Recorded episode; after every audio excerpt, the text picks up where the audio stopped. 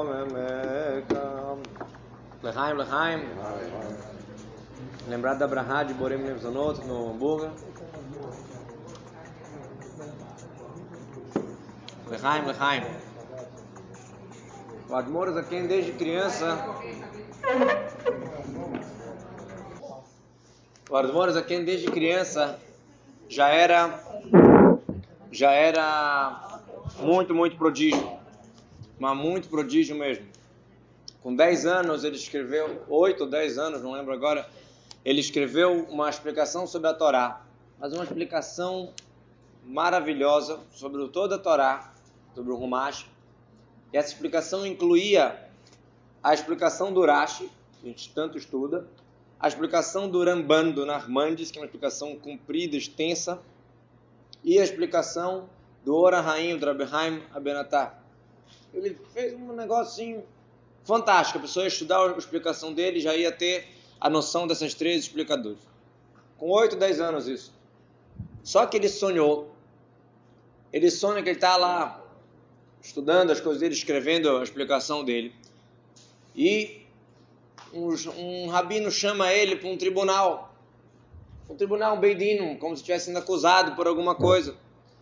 E ele vê lá três grandes senhores de barba longa que estão reclamando: olha, tu escreveu essa explicação aí.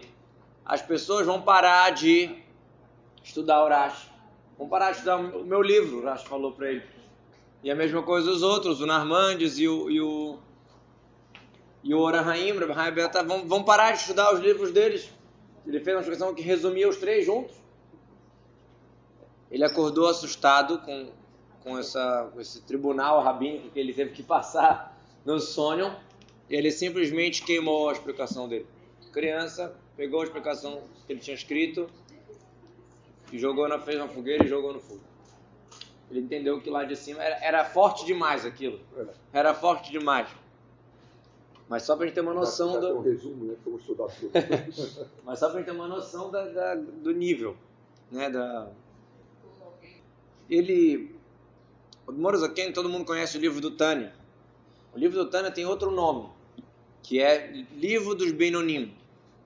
Livro dos intermediários, seria traduzindo literalmente. Depois a gente pode explicar um pouco melhor que intermediário não é uma pessoa mediana, mais ou menos, metade, metade. Ah, todo mundo conhece o livro do Tânia, mas o outro nome do livro é Sefer Shebenonim, o livro dos Benonim. Benoni, traduzindo literalmente, seria intermediário. Mas não está se tratando de uma pessoa meio, meio religiosa, meio não, meio isso, meio aquilo. Não está se tratando de uma pessoa indecisa. Está se tratando de uma, a gente chama o Benoni de Benoni porque ele faz tudo correto, mas ele tem desejo ruim, ele tem vontades erradas, tem vontade de fazer o errado, ou não ama de paixão fazer o bem, mas ele vai lá e controla e faz tudo certo e não faz nada de errado. Só que tem um livro menos conhecido que a Admor Zaken escreveu, chamado Sefer Tzadikim, o livro para Tzadikim.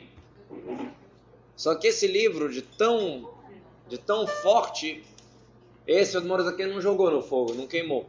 Esse se queimou sozinho estava falando antes que quando ele era criança, ele fez uma explicação que resumia o Rashi, o Narmandes e o Orahayim Beratá.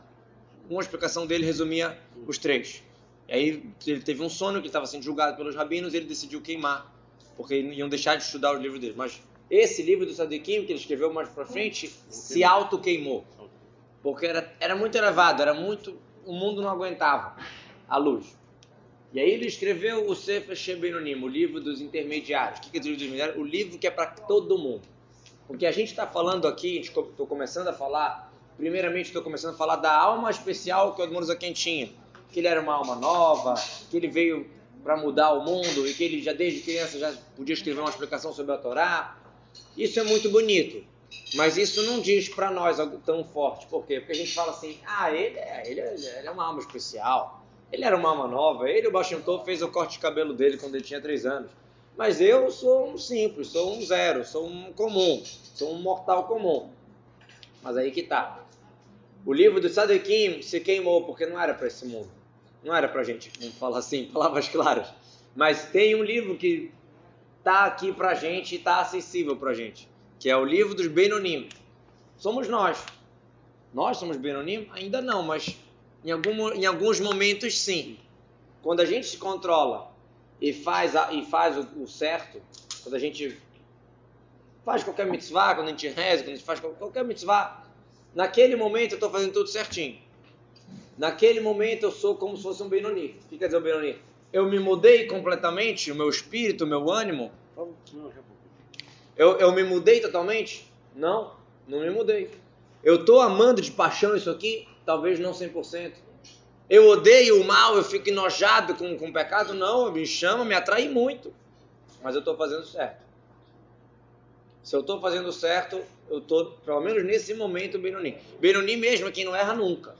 Mas a gente pode dar um desconto assim, parcelar, é. que no momento que a gente faz uma mitzvah, que eu estou fazendo correto, eu estou controlando minha vontade, eu sou um Benoni. Aí, só para a gente analisar assim, é um desconto que a gente está dando hoje, só hoje, tá, pessoal? Se desconto é... Mesonoto, por favor. Só hoje o desconto, aproveitem. Obrigado. É, qual, é, qual é a história? Vamos pegar um, um exemplo. Tem mitzvot que todos nós somos tzadikim. Ou muitos de nós, a maioria. Por quê? O tzadik é quem ama de paixão fazer aquilo e odeia o mal. A maioria de nós, se for pegar a idolatria, a maioria de nós é, é, abomina. Não é que a gente não faz, a gente abomina. Se tu estiver no hospital e tiver uma coisa lá no teu quarto que tu não, tu não gostar, tu te sente mal, tu quer tirar, tu quer. Mas tu não tá fazendo nada, tu não tá. Tu não quer aquilo perto, tu não quer ver aquilo, tu não quer ficar sentado, deitado ali olhando para aquilo o tempo inteiro. Ah, mas tu não tá fazendo nada de errado. Tu não quer nem estar tá perto. É um exemplo. Então isso seria igual um tzadik. Um tzadik, se ele olhar, vamos botar duas vodkas uma do lado da outra. Vamos supor que uma é caché e outra não. Essa aqui ele ama, essa aqui ele odeia. Simplesmente por essa ser caché, por essa não ser caché. Quer dizer, não sei se ele ama vodka, mas. Dá exemplo. Tem duas coisas iguaisíssimas, mas essa aqui é permitida, essa aqui é mitzvah, essa, essa aqui é uma saudade de Shabbat. E essa aqui é uma bagunça, uma baderna que vai levar bagunça. Isso aqui ele ama, isso aqui ele odeia. Automaticamente, por ser a vontade de Hashem, isso é um tzadik. Nós somos tzadikim? Longe disso. Mas, talvez em uma mitzvah a gente já é tzadik. Pode ser que tenha uma mitzvah que a gente já, peraí, isso aqui eu, eu não quero saber de jeito nenhum. Não é só que eu não faço na prática idolatria, eu não quero ver idolatria na minha frente. Agora a gente pode pensar um outro exemplo de uma mitzvah que a gente sempre consegue controlar, sempre consegue dominar, que dá vontade de fazer, mas a gente não faz. De novo, vou dar um exemplo. A maioria, a maioria de nós, com certeza. Hametz em peça. Pô, tu passa uma padaria em peça, tu vê aquele pãozinho quentinho, aquele cheiro. Tu fica com nojo do pão ou tu fica com vontade? Hã? Tampa o nariz? Mas fica com, passa rápido. Se passa rápido é porque tem vontade. Se eu preciso correr, é porque eu tenho. Ah, mas é rametes, é proibido hoje. É verdade que é proibido, e é verdade que eu cumpro o peça, mas eu tenho vontade. A gente nem olha Dá, bate à vontade. Só que eu vou lá e controlo, ou, ou no caso do Hamilton, nem, nem é uma briga muito grande dentro de mim, se eu vou, se eu não vou, não vou ficar brigando, mil brigas, não, não tem isso. Não tem essa briga. Eu simplesmente controlo e acabou. O Benoni ele consegue fazer isso em todas as mitzvot. E em todas as mitzvot, bate o cheirinho do pão para ele. Caramba, não. Ai, que preguiça, não estou afim de levantar cedo para sinagoga. Ai, não quero fazer mitzvah. Ai, isso, ai, aquilo. Ai, tá difícil. Em, em todas as mitzvot tem esse cheirinho do pão. Mas em todas as mitzvot ele simplesmente fala, não, acabou. Igual que eu passo rápido da padaria. Então, nós que estamos ainda no caminho, a gente pode a gente pode a gente pode cada vez mais aumentar o nosso espaço de mitzvot, que a gente seja como tzadik, como Benoni. Não, isso aqui eu amo, eu adoro o Shabbat. Eu posso aprender a gostar e não só, não vou ter que me controlar tanto para fazer, já vai ser mais algo meu, vai ser algo que eu já vou estar como Benoni ou como tzadik naquela mitzvah. E aí, de pouco em pouco, a gente pode aumentar isso aqui para muitas mitzvot. quem sabe um dia, mas parcelando assim a gente pode se olhar melhor, porque em vez de a gente se olhar como um pecador, ah, a gente faz tudo errado e tal, é verdade que a gente faz alguns erros, mas o nosso erro é um momento de tolice. Tem muita coisa boa que a gente faz. Tem muita coisa boa que a gente vê, isso aqui é o certo, isso aqui é o correto, eu quero isso. Tem muita coisa boa. Rabino não erram? Amém. O que é? Rabino também erra. Rabino é ser humano. Não sei quanto, não sei, é, eu não sei quanto eles erram, em que que erram, cada um com o seu pecado, cada um com o seu pacote. É muito, é muito difícil a gente, as pessoas ficam avaliando, julgando as outras pessoas, avaliando, ou nem julgando, mas só avaliando, fazendo comparativos. É muito difícil de calcular isso. Quanto que vale uma hora de Torá de um rabino? E quanto que vale uma hora de Torá de um, de um, de um businessman? Quanto que vale um acordar, um acordar mais cedo de uma pessoa que tem dificuldade de acordar cedo? Quanto que vale um, um tefilim para uma pessoa que não sabe o que é tefilim? Que você chega na rua para ela e fala, bora colocar tefilim. Ela não sabe nem o que, que é isso. Ela não fez bar mitzvah. Ela não tem noção do que, que é. E ela olha aquilo ali, tu está doido, tu está maluco. Mas ele faz porque ele sente que tem alguma coisa de certo, ele sente que é a vontade divina ali e ele faz. Quanto vale isso? A gente não tem noção. Para o rabino também, o rabino se esforça para fazer uma coisa boa, que para ele é mais difícil. Para qualquer um de nós, Deus não conta as páginas de Guimarães que a gente estuda. Deus conta as horas que a gente se dedicou para o estudo e a dificuldade que é para a gente dedicar essas horas. Isso não quer dizer que a gente tem que ficar se dando desconto. Eu estou dando desconto para vocês hoje, mas não é que, vou, que a, cada um para si não deve dar desconto. Quando a gente julga alguém, quando a gente vê alguém. O que, é?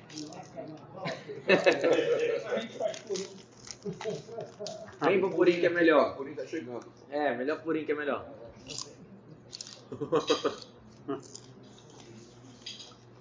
Olha, seu Simão. Seu Simão, a gente pula o carnaval Pula ele e vai direto pro Purim. Pula.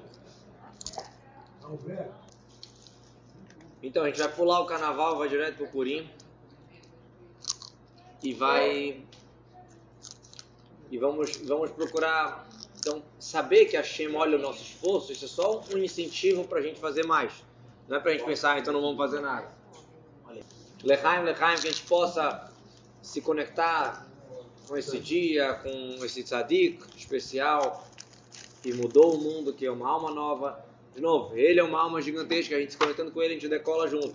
Mas nós também precisamos aprender com o que ele ensinou, para a gente também procurar ser, seguir o caminho do Sefer Shebenonim, o caminho dos, dos medianos. Vamos, vamos nos olhar como os medianos. O que quer dizer?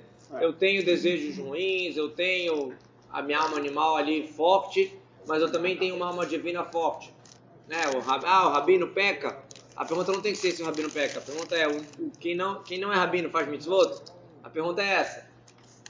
É tudo equilibrado nesse mundo. Tem a força negativa, tem a força daqui do chá. Tem o desejo para o lado errado, tem o desejo também para o lado positivo. A gente tem que e a gente está aqui nessa briga para tentar é, cair mais para um lado do que para o outro. Essa é a nossa nosso trabalho. Lehaim, lehaim. Uma história sempre cai bem, né? Então, uma história interessante.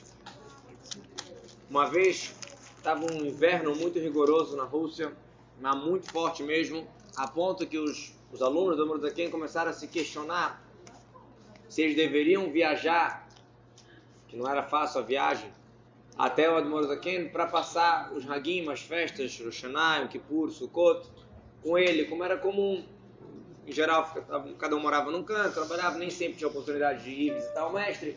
Mas no mês das festas, que é um mês espiritualizado, um mês roxo, cabeça, você tem que estar também com as cabeças, com os grandes sadiquim.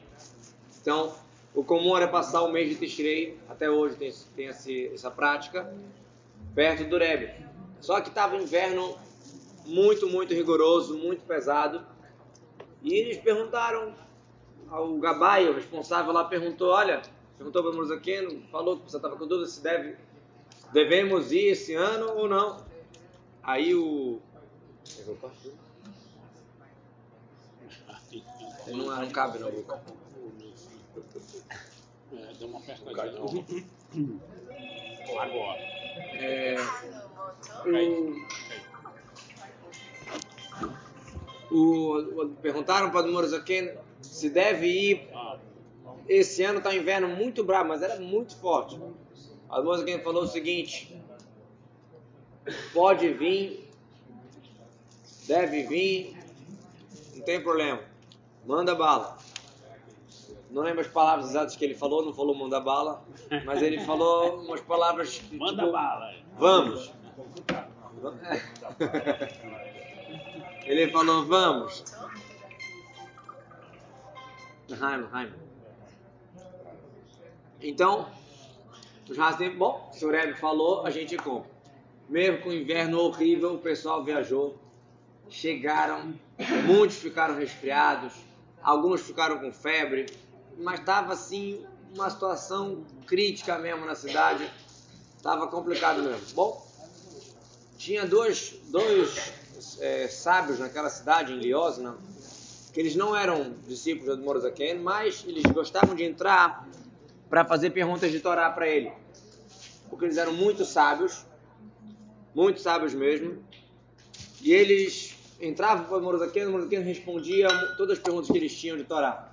E eles saíam de lá assim, uau, esse rabino sabe muito, esse rabino sabe muito. Mas eles não seguiam a linha da Hassidut, não queriam saber. Bom, ele tinha um sobrinho que tinha dois filhos que veio, né, que era Hassid e veio visitar o Rebbe no mês de Tishrei. Só que ele ficou, como é que vocês estiveram nesse frio? E olha a situação, e um começou a ficar doente, ele começou a reclamar com ele, vocês têm que cuidar da saúde e tal e tal. Bom, tinha, um- tinha um, um, um- discípulo que ele entrou, ele podia entrar para falar com o Mozaken numa situação, ele aproveitou para pedir a berahá para os doentes.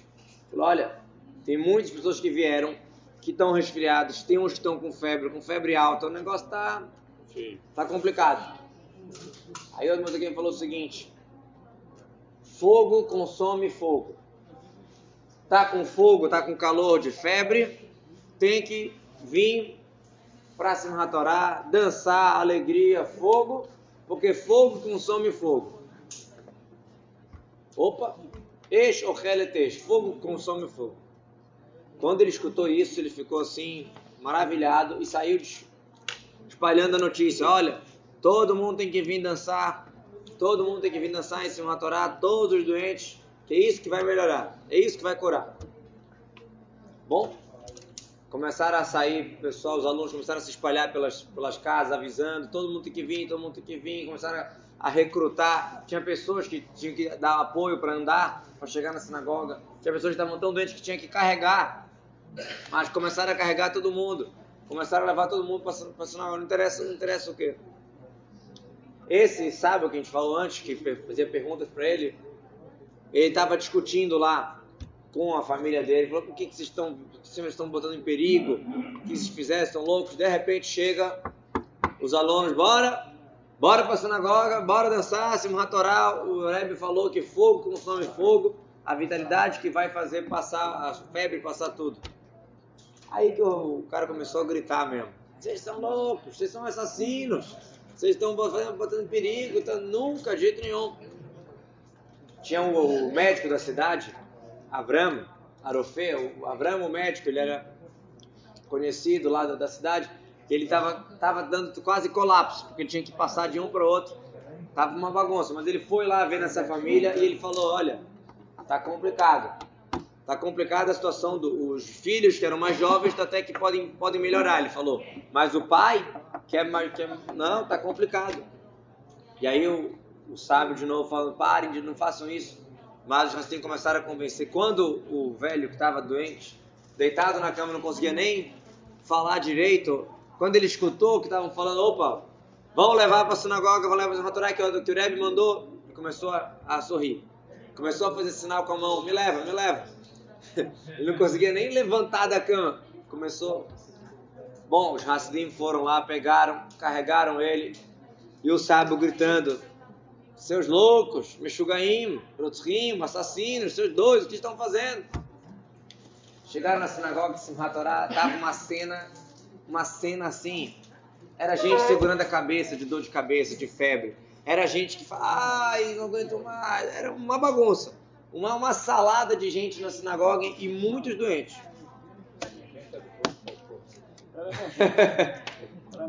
O, Ad, o, Ad, o Admor Zaken, antes de vir para a sinagoga dançar, ele passou na Sukkah, chamou três rabinos. Um Cohen, um Levi e um Israel.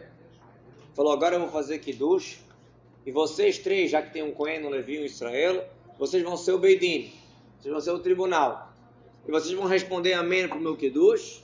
E vão intencionar do que, que eu estou intencionando. Vocês vão pensar, Kavaná, porque eu estou pensando. Existe esse conceito. Às vezes a Kavaná, a intenção, você não precisa saber da intenção. Por exemplo, existe uma Kavaná na reza muito, muito curiosa. Existe, quando você abre o Sidur para rezar, existe uma Kavaná geral que você deve pensar o seguinte: você vai falar um Kadish, você vai falar uma reza, qualquer reza. Pense o seguinte: eu estou intencionando, estou fazendo Kavaná de acordo com todos os Kavanot que existem. Tudo que está aqui nesse texto, que tem segredos que a gente não sabe, eu vou, estou fazendo Kavaná por isso. Ah, mas tu não está sabendo, tu não está pensando aqui porque tu não sabe. Mas existe essa intenção geral. Quando eu vou rezar, eu devo pensar que eu estou intencionando para todas as Kavanot que existem na reza. Isso funciona. Só de eu parar para pensar nisso, mesmo que eu não sei, funciona.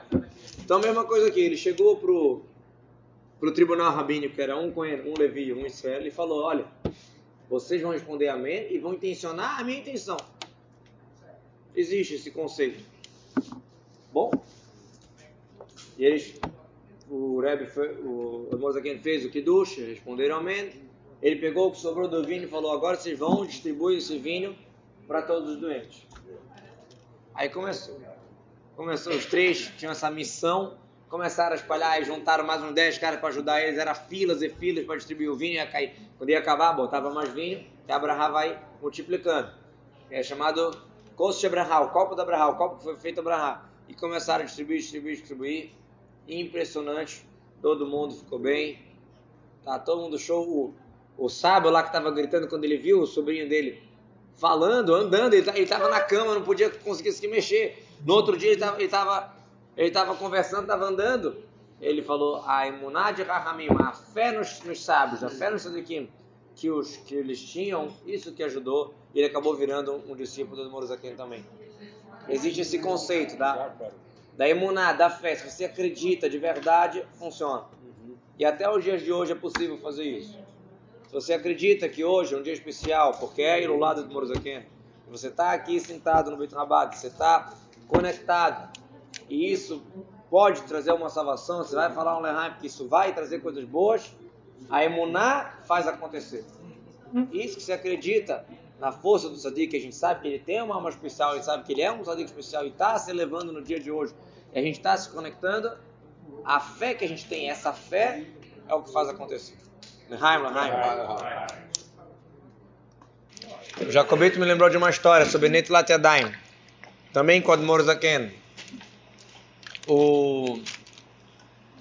Tinha um, um, judeu chamado Mendelssohn.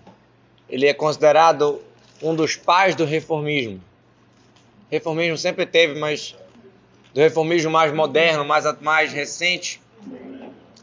O nome dele era Mendelssohn. E o filho desse Mendelssohn, ele tinha, um, ele tinha um problema. Qual era o problema que ele tinha? Ele tinha dor na consciência. Ele seguia o caminho do pai, de reformismo. Eles eram meio que pioneiros ali, né? Saindo da tradição, saindo das mitzvot, mudando as coisas. E eles, e esse filho, ele, ele sentia um peso na consciência que ele falava: caramba, eu sei que está errado isso aqui, eu sei que isso é uma, que é uma farsa. Eu sei que isso aqui é, é um judaísmo falso. Não é judaísmo, não é uma linha. Existe sefaradê, ashkenazi e reformista. Não. Reformista não é uma opção. Não é uma maneira judaica. É um, é um negócio bagunçado que inventaram. Porque Deus faz uma coisa e eu faço diferente, eu não estou reformando, estou deformando. Ele tinha esse dor na consciência. E olha, olha a, a ousadia. Com quem ele foi se consultar para resolver essa dor na consciência? Com o Admor Zaken, com o Altereb explicou o problema. Olha, eu faço droga, eu faço besteira e eu sinto mal por isso. O que, que eu faço para não ter essa dor na consciência? Simples, né? Ah, olha, olha o que o Morazaken falou para ele. Tudo bem, eu vou resolver o teu problema. De manhã, tu vai fazer a Netilat de manhã numa bacia. A gente sabe que a Netilat de manhã é muito importante. Que tire a tomar e só tira se você jogar intercalado. Você pode tomar um banho. Se você não jogar água na tua mão intercalado três vezes, não sai a tomar a impureza. Né? A pessoa dorme, a alma sai. Fica a impureza. Quando a alma volta, expulsa a impureza toda. Mas da mão fica. Só jogando intercalado três vezes que sai a tomar. Então tu vai fazer de manhã, diz o quem para esse filho, do, esse Menderson, filho, você vai, você faz a lá numa bacia e bebe essa água. Maravilha. bebe a água da tomar. Vamos tomar. Tom, tomar uma tomar. Bebe essa água, tu não vai ter mais dor na consciência de, que tu é judeu, que tu tem que fazer tudo certo. Só um abrindo um parênteses na Estivá, tinha às vezes três, quatro pessoas no quarto, aí um ia no banheiro, o outro estava se vestindo e sempre acordava em cima da hora e ia levar bronca do rabino se atrasasse, 7h15 começava a reza. Aí o pessoal fazia lá na bacia e tinha um pessoal que tinha uma mania de pegar a bacia e jogar no, na grama que ficava na frente do, da porta do quarto. Calma. Porque enquanto o outro está no banheiro, para não perder tempo, já tirava a água da Netelá, porque inclusive não pode rezar com a água da Netelá ali. É, é tomar mesmo. Então, e o pessoal tinha essa mania de jogar na porta. Impressionante. Num lugar que chove todo dia, num lugar que é super úmido, era grama aqui, grama aqui, e na parte, na parte da frente da porta era seco. Impressionante. Matava grama mesmo, não, não, não, não nascia, impressionante. Bom, voltando para a história. O Menderson gostou da história, gostou da, da, dica, começou a fazer isso. Ele não fazia lá, ele começou a fazer lá para pegar água para beber, para per perder, a dor, perder a dor na consciência que ele tinha quando fazia um, um pecado. E funcionou. Deu certo. Deu certo. Ele falou: caramba, deu certo. Só que quando ele entendeu que o que o Admor Zaken, que representa a Torá verdadeira, quando ele seguiu o conselho dele, deu certo, ele entendeu uma coisa: a Torá é verdadeira. ele entendeu que a Torá. Pô, tá vendo? Deu certo. Ele entendeu que a Torá é verdadeira e acabou sendo um, um desgosto para o pai, e acabou fazendo techuvá. Olha ao contrário do ao contrário. E a sabedoria do Morozaken também, de, de, dar essa dica para ele. Né? Quer dizer, realmente a Tomá existe. Realmente existe. A grama não nasce. Tu vai, tu vai beber da água, tu não vai ter dor na consciência, tu não vai te sentir judeu. Realmente. E é, uma, e é sempre rara, né? De, é, a primeira é. Eu já faz intercalado, mas eu já vi gente fazer uma, duas, três. Pro pão. Pro pão é assim, mas de manhã não. Para comer pão é assim. É. Só para o pão. É assim. Só todas as outras lá é intercalado. Somente para o pão que é três, três. Para comer pão. Pão motzi. Pão motzi.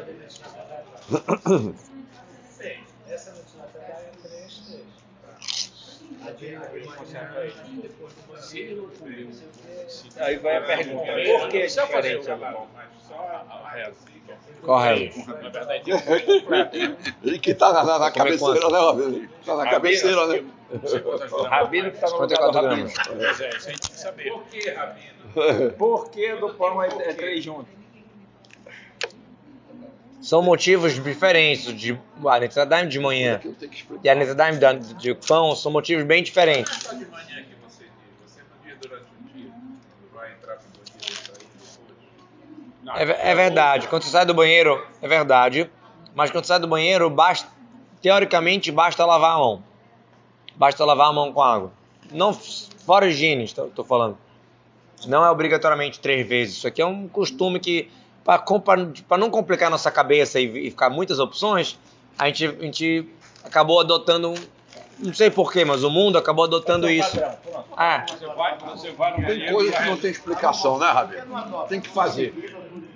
Não, não, porque aí é diferente. Sim, qual é o motivo? Falando, teoricamente, para o banheiro, bastaria você lavar a mão com água, não precisa jogar. Mas aí virou um costume fazer assim. Tá, a gente quer saber por que é três juntas na hora do pão. Vamos lá. Não é igual a do outro. Tem que explicar tudo da base para entender. De manhã, é essa tomar que a gente falou, esse espírito ruim, quando a pessoa acorda, que fica, sai do corpo, mas fica na mão. Isso só sai intercalado. É, é- ela funciona assim. É, é a maneira como ela funciona. Pra esse, pra esse significado. Exatamente. Agora, qual o motivo que a gente faz Nitadaim pro pão? como Moisés. O motivo que a gente faz Nitadaim pro pão é por Machia. É. Por quê? Quando Mashiach chegar, os Koanim vão comer trumá, que é um- uma parte, uma, uma parte que é doada para os Koanim, que é sagrada. E essa trumá não pode ser comida com a mão suja, com a mão impura. Não é impura igual de de manhã, é outro tipo de impureza, de inseto, essas coisas. Essa, então, já que os Koanim, olha aí, tem que acompanhar a lógica do pensamento. Os Koanim, quando chegar a Mashiach, vão comer trumá. Para a gente não perder essa ideia, todos nós fazemos Netilat Adayim para o pão nos dias de hoje. Porque Mashiach vai chegar a qualquer momento. E aí, como é que sai essa impureza do- da mão? Não é a impureza de, de alma, de espírito, é impureza mais de tocou no inseto. Não é sujeira, é impureza, mas não é, é outro tipo de impureza, não é igual de acordar de manhã. Como é que ela sai? Quando você joga água na mão, né, que você joga uma um levite, 86 ml de água, isso tira a impureza. Só que a água que você jogou fica impura. E aí, tá bom, você vai enxugar, mas aquela água ele tem impura. Então a gente joga mais uma vez para tirar essa água. E a terceira vez já é um para ter certeza, para liquidar mesmo. Então, por isso que é seguida, joga e joga no outro para tirar. A pergunta é sobre intercalado. Intercalado é assim porque é assim que funciona a tomada de manhã, a tomada de alma, dessas coisas de corpo, funciona intercalado. Só sai intercalado. São motivos diferentes. Não é pu- pureza, impureza não é higiene. A alma saiu. Quando a nossa alma sai, fica um vazio. Dá espaço para tomar. Quando a gente acorda, que o sono é chamado 11 centavos da morte, quando a gente acorda, volta. E aí, psh, essa, essa, quando a alma volta, expulsa. É tipo quando tu botou água aqui, essa outra água que estava saiu. Só que sobrou um pouco. Sobra, sobra nas unhas, sobra nos dedos. Lahai, lahai. Ai, Completar Lehai com tudo agora, né? Ei? Aí, já, ó. Por que que sobra nas unhas? Você expulsou tudo por que não expulsou da unha? Por que que isso? Por que que sobra na unha? Expulsou da unha também. Certo a fazer. Aí quando tá falando de manhã, faz de de tudo também. Tô Tudo levando bom. o Moisés. Verdade. Porque ficou um pouquinho da vai. Acorda de manhã, faz de novo. O certo é. Por que que quando dá uma volta não expulsa tudo? Por que ficou na unha? Por que que não foi tudo? Foi Porque não todo o resto não foi completou tudo. Mas por que não? Qual o problema? Ficou um pedaço lá, 5, 6 anos. Não resolveu voltar. que a, a alma, quando ela entra dentro da gente, ela não entra por igual dentro da gente. A alma, dentro do ser humano, a alma tem em determinada parte do nosso corpo mais intensa e outras partes menos intensa. Por exemplo, nós temos órgãos que são vitais, certo? Que, por que esse órgão é vital? Porque sem esse órgão, é tanta alma que sai que não tem como dar essa pessoa continuar viva. Mas Deus o livre, uma pessoa pode viver sem uma mão, sem uma perna, sem um braço. É porque é importante, mas não é vital. É sinal que existe uma diferença entre a alma do jeito que ela entra no nosso coração, no nosso pulmão, na nossa cabeça, ou que ela entra na nossa mão, no nosso pé, no nosso braço, Diferente espaço. certo? Qual é a parte que a alma menos entra? Nas unhas. Qual é a prova que a gente tem que ela menos entra nas unhas? Que ser vivo que está com uma alma dentro de si, qualquer parte do corpo dói, tem reação, tem tem tem nervo, certo? Um corpo é, morto ele não, não sente mais dor, ou seja, não, não, não é, não, é, não é lógico a gente achar que quando a gente está cortando um bife no prato, o boi ainda está gritando de dor porque a gente está cortando ele. Então, o ser vivo ele sente dor. Os que morreu pode cortar, picotar, mas não vai sentir dor, certo? No meu corpo todinho, todo ele dói. Mas tem uma coisa que eu corto que não dói. Mais um. Eu corto, não dói. É sinal que a vitalidade que está na unha é muito pequena. Tanto que eu corto e não dói. Vou já chegar lá, já saber que essa é a próxima pergunta. Certo? Então, se eu corto e não dói é porque tem muito pouca vitalidade ali da alma. Por isso que a alma, já que ela entra muito pouco ali, ela não consegue tirar a turma que está ali. Ela entrou, ela própria entrou muito diluída aí, muito, muito pouquinho. Ah, o cabelo a gente também corta, também não dói. Então deveria ter o ritual judaico de quando a gente acordar de manhã, lavar as mãos e ou tomar um banho logo, ou então meter a cabeça embaixo da, da torneira, para lavar a cabeça, fazer lata rocha. Por que, que não tem? Porque a, o órgão mais, onde a alma mais se encontra concentrada é a cabeça. Onde tem maior intensidade de alma é na cabeça. Então, por, por proximidade, os cabelos que estão perto da cabeça, Já tá. eles já já Anula, né? já, já, já vão embora. A turma já vai embora deles também, por, por, por aproximação, por osmose, por sei lá como chamar isso.